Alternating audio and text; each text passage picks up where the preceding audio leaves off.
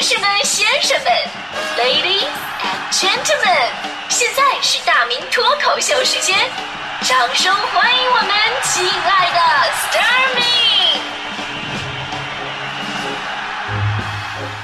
好，欢迎各位来到今天的大明脱口秀，我是大明。咱们今天说的是你用的最久的一样东西。人呢都是有感情的动物，所以呢人就会念旧。有的东西使用越久，那用起来就会有呃念想。你看有朋友就说了，说用过最久的东西呢是小的时候盖的薄被子，可能呢是习惯它那种质感跟味道，盖上它睡觉就会睡得特别的香。这个是属于自己的专属气息了。你要换个人用你的那个被啊，我去这味儿。还有说的是妈妈给织的毛衣，从初中毕业一直穿到现在，质量特别的好，而且非常有情怀。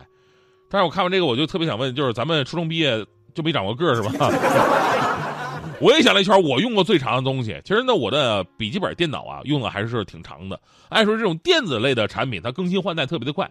我每天用来创作写东西的笔记本，呃，陪了我八年多的时间了。二零一一年开始用，一直到今年年初，我才把它给淘汰了。就这么多年，它没坏过，也没重装过系统，标准的苹果电脑配 XP 系统的二货专用，对吧？这一点我天天使用，每天最起码使用五个小时以上，到现在其实还能用。之所以年初我把它淘汰收起来了，呃，是因为我对它还有感情，我想给它留个全尸。你再用下去，那就真的不好说了。其实想一下，咱们有的东西之所以用的久呢，一个是因为年代物资匮乏的时候呢，对东西比较珍惜，坏了也不舍得扔，修吧修吧修吧继继续用。所以那会儿的成年人啊，都有修理的技能。我妈跟那个隔壁阿姨聊天的时候，都充满自豪感。隔壁阿姨说：“哎呀，他们家孩子经常弄坏电器，幸好他爸会修理。”我妈笑着说：“这有什么了不起的呀？啊，我们家儿子也经常弄坏东西啊，还有他爸，他爸也会修理啊。”其实我只有我深深的理解我妈说说这话的意思。她说的是我弄坏东西，我爸会修理我。另一个用东西用的比较久的原因呢，肯定是跟质量好有关系。呃，就跟我那电脑似的，这么多年我都想换一换一百次。他就是不坏，你说我有什么办法是？说到这儿呢，我就想起了当年我们经常穿那运动鞋，那会儿还叫旅游鞋呢，对吧？我还记得当时我妈领我去店里买鞋，老板对我这么说的：“说，哎呀，我们鞋质量特别的好，从来没有一个顾客来买过第二双。”我当时我听这话，从来没有顾顾客来买过第二双，这话怎么听着这么别扭啊？一个星期过后，这鞋掉底儿了，我才明白啊，怪不得没有再买过第二双，再去的肯定都是退第一双。那会儿鞋的质量真的特别差，都是传说中的假货嘛。后来我我不是去南方，我去温州工作了八年，了解了一点点关于做假鞋的历史。说到温州，在那个年代，给大家伙的第一个反应就是什么呢？就做做鞋，做假鞋。这段历史从来没否认过。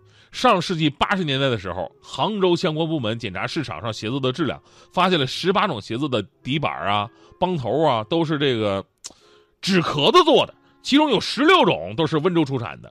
他们当时给这鞋起了一个非常好听的名字，叫做“星期鞋”，什么意思？穿一个星期就废。后来有人说应该叫“晨昏鞋”，就是从早晨到黄昏基本就不能穿了。有一个日子是在温州做鞋的人永远铭记的日子，一九八七年的八月八号，在杭州，呃，武林广场，他们把劣质的温州皮鞋堆成一堆，一共五千多双，然后一把大火烧了个干净。应了那句老话，“星星之火可以燎原”。后来引发了全国性的火烧温州鞋。就那会儿，温州鞋好像就是假冒伪劣的代名词了。有朋友去温州出差啊、旅游什么的，哎，我给你拿点什么特产啊？拿什么？你喜欢什么呀？就说什么都行，只只要别拿鞋就行，是吧？但人家正所谓知耻而后勇嘛，就是那么一把火，烧醒了温州人民的对质量跟信用的这么一个意识。一九八八年六月份，中国皮鞋行业第一个协会是温州市鹿城。鞋业呃协会，温州市鹿城鞋业协会成立了。这鹿城什么意思？鹿城是温州的主城区，鹿城区。在授牌仪式上呢，这协会联合三百七十多位鞋厂厂长发出倡议：凡我鞋同仁啊，凡我鞋业同仁，都要以鞋城声誉为重，讲究皮鞋质量，不赚昧心钱。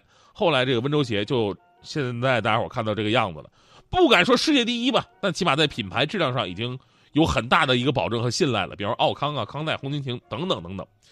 说到这儿，有个特别有意思的事儿，就后来温州鞋不是抬起头了吗？结果全国有一些小作坊开始仿制温州鞋，啊，那家伙质量特别的差。在一九九九年的十二月十五号，当时奥康集团的总裁王振涛也在杭州点了一把火，烧毁了两千多双假冒温州名牌的劣质皮鞋。这把火也叫做“雪耻之火”，也感受到了人的报复心理是真的挺强的。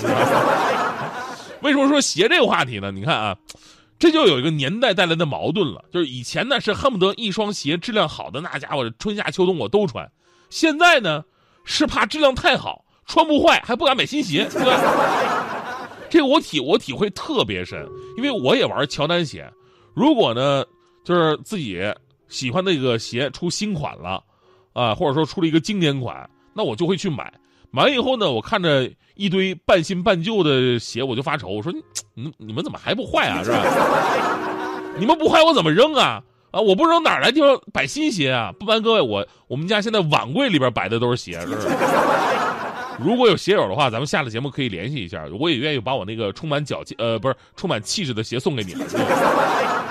所以这事儿也从侧面反映了现在为什么大家伙使用的物品年限越来越短的原因，盲目消费导致物资过剩，很多东西你只是因为一时喜欢，而并没有实际的使用需求。比方说，很多女生总是说：“哎呀，我我没有衣服穿。”女生没衣服穿，她是没衣服穿吗？那指的是没有新衣服穿，对？其实家里的衣服已经堆成山了，很多衣服买了以后，你甚至连标牌都没来得及撕呢。正所谓购物一时爽，一直购物一直爽。最后实在没辙了啊，有机会捐给那个贫困山区啊，捐了。其实非常不靠谱。我以前捐过我自己的一些衣服啊，当时我就看很多姑娘来这儿，啊，把自己什么蕾丝的裙子啊、奇怪的露背礼服都给捐了。说人家山区人民孩子穿穿着能穿得了吗？这是？当时，但是我我说这我我也挺汗颜的。我们家衣服也特别的多，但真的不是因为我喜欢买衣服，就是因为这些年啊，每年我的体重都是递增的一个趋势。去年买的衣服，今年就穿不进去。到现在不瞒各位，我们家里的衣柜衣服是 L 码到叉叉叉叉 L 码都是全的。所以呢，抛除我这个自己不太争气的因素。如今大家伙生活水平提高了，消费能力大大上涨，但是呢，我们更加应该学会理性消费。我们总是开玩笑说：“哎呦，这年头我们消费降级了。”我跟你说，其实恰恰相反，我们应该学会的是如何消费升级。一件衣服可能没有一顿饭贵，一个相机的镜头可能堪比两年的健身卡，对吧？这重要的并不是贵或者便宜，而是真正的要做到物尽其用，不要浪费。就像如今我们的回忆当中啊，我们今天说的那些你用的最久的东西，我们想到的都是那种老式的上弦的闹钟，一盒古早图片的火柴，印着喜字的脸盆，还有掉了漆的搪瓷缸子，它们都不贵，但是他们都陪了我们整整一个童年，这就是最好的记忆了。那说到这儿呢，我还是夸一下，今天开节目开始我就夸我的搭档大迪同学，因为昨天我们在聊这个话题的时候，大迪同学就展示了自己从小到大用勤俭节约的精神。他说：“甭说那些日用品，他用了很长时间，就说最容易弄坏的，小的时候咱们玩那个玩具，对吧？玩的玩具，小孩皮嘛，对吧？就掰不掰不就掰不零碎了。大迪说他小时候的玩具，他玩了将近三十年，到现在还时不时的玩着，一点都没坏。我说是我说什么玩具能用这么久啊？大迪说了，那东西质量特别好，你看看，连个划痕都没有。说完，从他的包里掏出一个铅球来，铅铅球。”从小玩到大，怪不得大迪手劲儿这么大呢。池塘边的榕树上，知了在深深叫着夏天。操场边的秋千上，只有蝴蝶停在上面。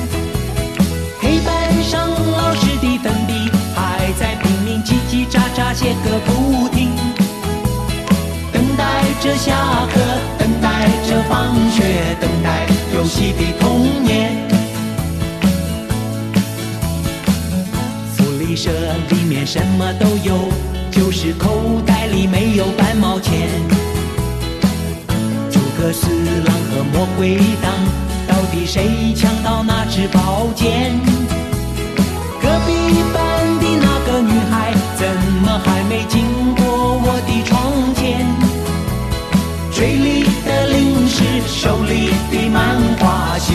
初恋的痛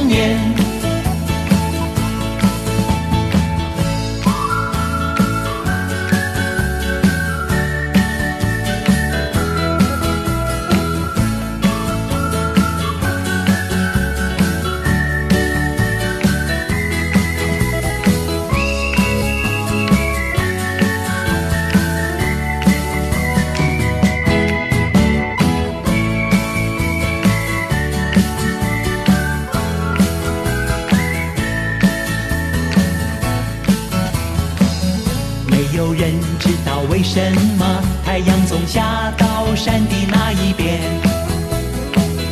没有人能够告诉我，山里面有没有住着神仙？多少的日子里，总是一个人面对着天空发呆，就这么好奇，就这么幻想，这么孤单的童